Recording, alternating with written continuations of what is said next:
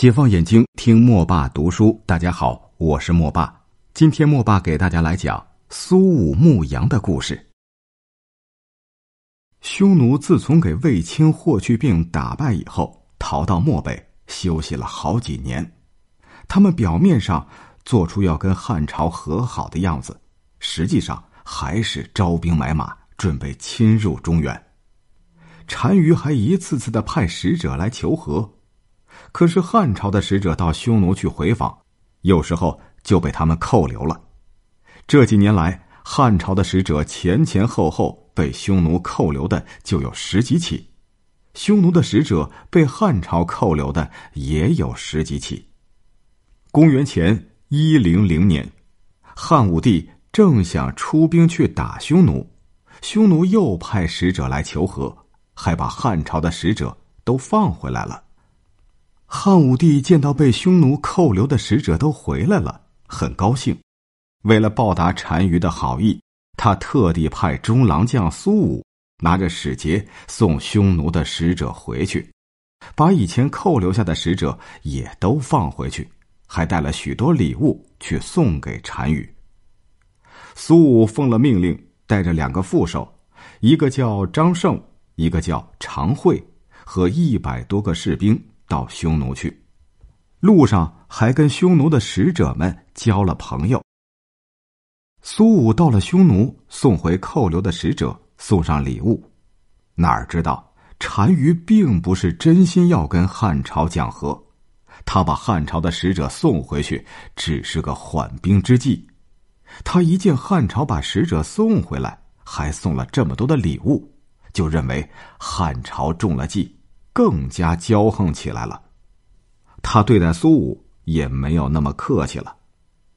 苏武为了两国和好，不便多说话，更不能发脾气，他只等着单于写了回信，让他回去就是了。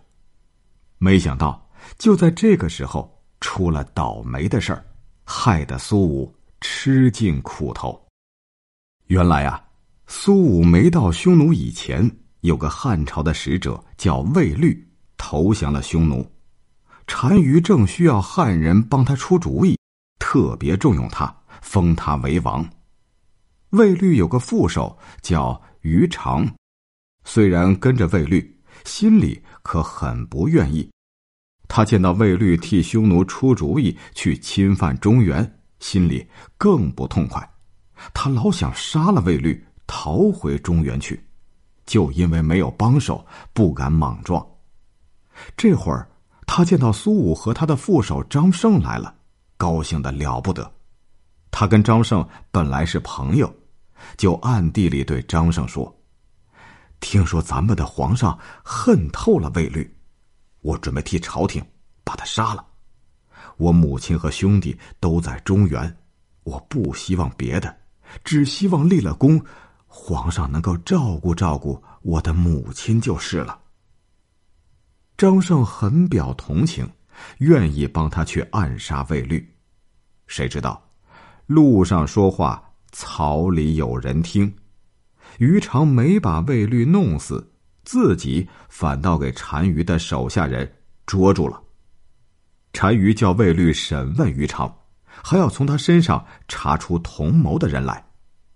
到了这时候，张胜害怕了，他只好把于长跟他说的话告诉了苏武。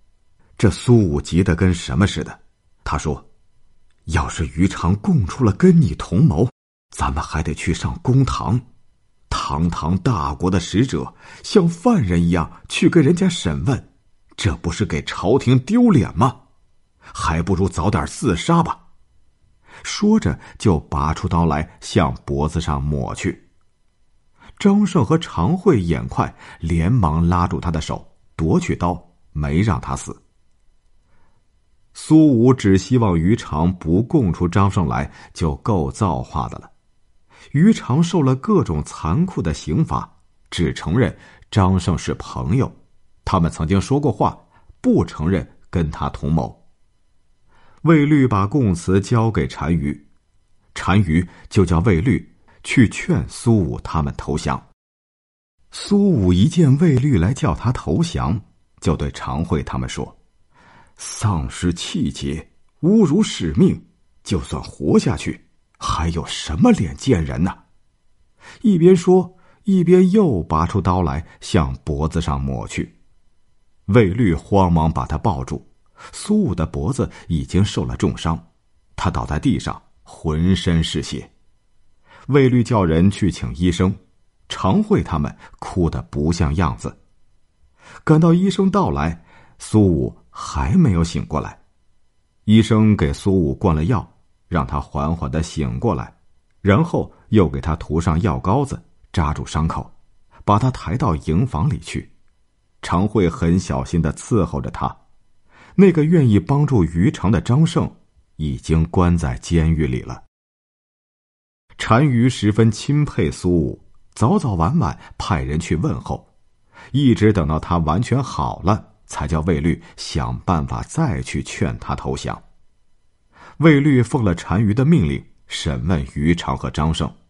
他请苏武坐在公堂上，好像旁听似的听他审问。审问下来，魏律把于长定了死罪，杀了。他对张胜说。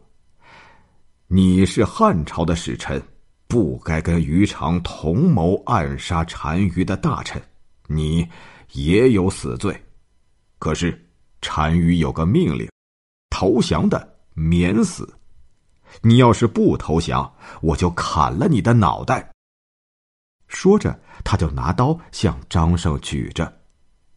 张胜贪生怕死，投降了。魏律回过头来对苏武说：“你的副手有了死罪，你不投降也得死。”他又拿起刀来，还没砍过去，苏武脖子一挺，不动声色的等着。他这一挺，反倒叫魏律的手缩了回去。他说：“，苏先生，您听我说。”我也是不得已才投降匈奴的，多蒙单于大恩，封我为王，给我几万名手下人和满山的马群，您瞧，多么富贵啊！苏先生今天投降，明天就能跟我一样，何必这么固执，白白的送命呢？先生，您听我的劝告，我就跟先生结为兄弟，要不然。恐怕您不能再跟我见面了。苏武听了，站了起来，指着魏律的鼻子，骂着说：“呸！魏律，你做了汉朝的臣下，忘恩负义的背叛朝廷，厚颜无耻的投降了敌人，做了汉奸。我为什么要跟你见面呢？我绝不会投降，要杀要剐，随便你。”匈奴闯下这场祸，将来汉朝来问罪，你也逃不了。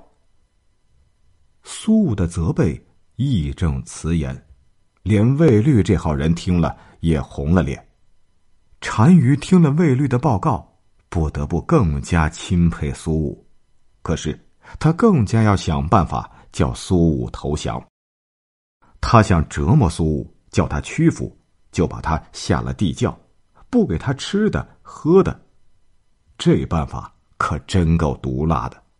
没有吃的已经够受的了，没有喝的，简直叫人连喘气儿都喘不过来。可是苏武呢，仍旧不屈服。这时候正好下大雪，破破烂烂的地窖里也全是雪，他就捧着雪大口的吃，嘴里倒是不渴了。可这肚子还是饿的，他就把扔在地窖里的破旧的皮带、羊皮片什么的啃着吃下去。就这么着，他又熬过了好几天。单于见苏武还活着，只好把他放出来。单于要封他为王，他不干。到了，单于把他送到了北海，也就是现在俄罗斯的贝加尔湖。叫他在那边放羊，他的副手常惠也不肯投降，单于罚他做苦工，故意不让他跟苏武在一起。苏武到了北海，口粮不够，他就挖野菜、捉田鼠，作为补充，吃的喝的，是冷是热，他都不在乎。最叫他念念不忘的，是他没完成使者的使命。现在他什么都没有，跟他同生同死的，就剩下手里的这根使节了。他从这根使节上得到了安慰。他拿着使节放羊，抱着使节睡觉。他还想着，总有一天能够拿着使节回到中原去。好了，今天的故事莫爸就先为你讲到这里。下一期我们来讲大雁带信的故事。我们下期再会。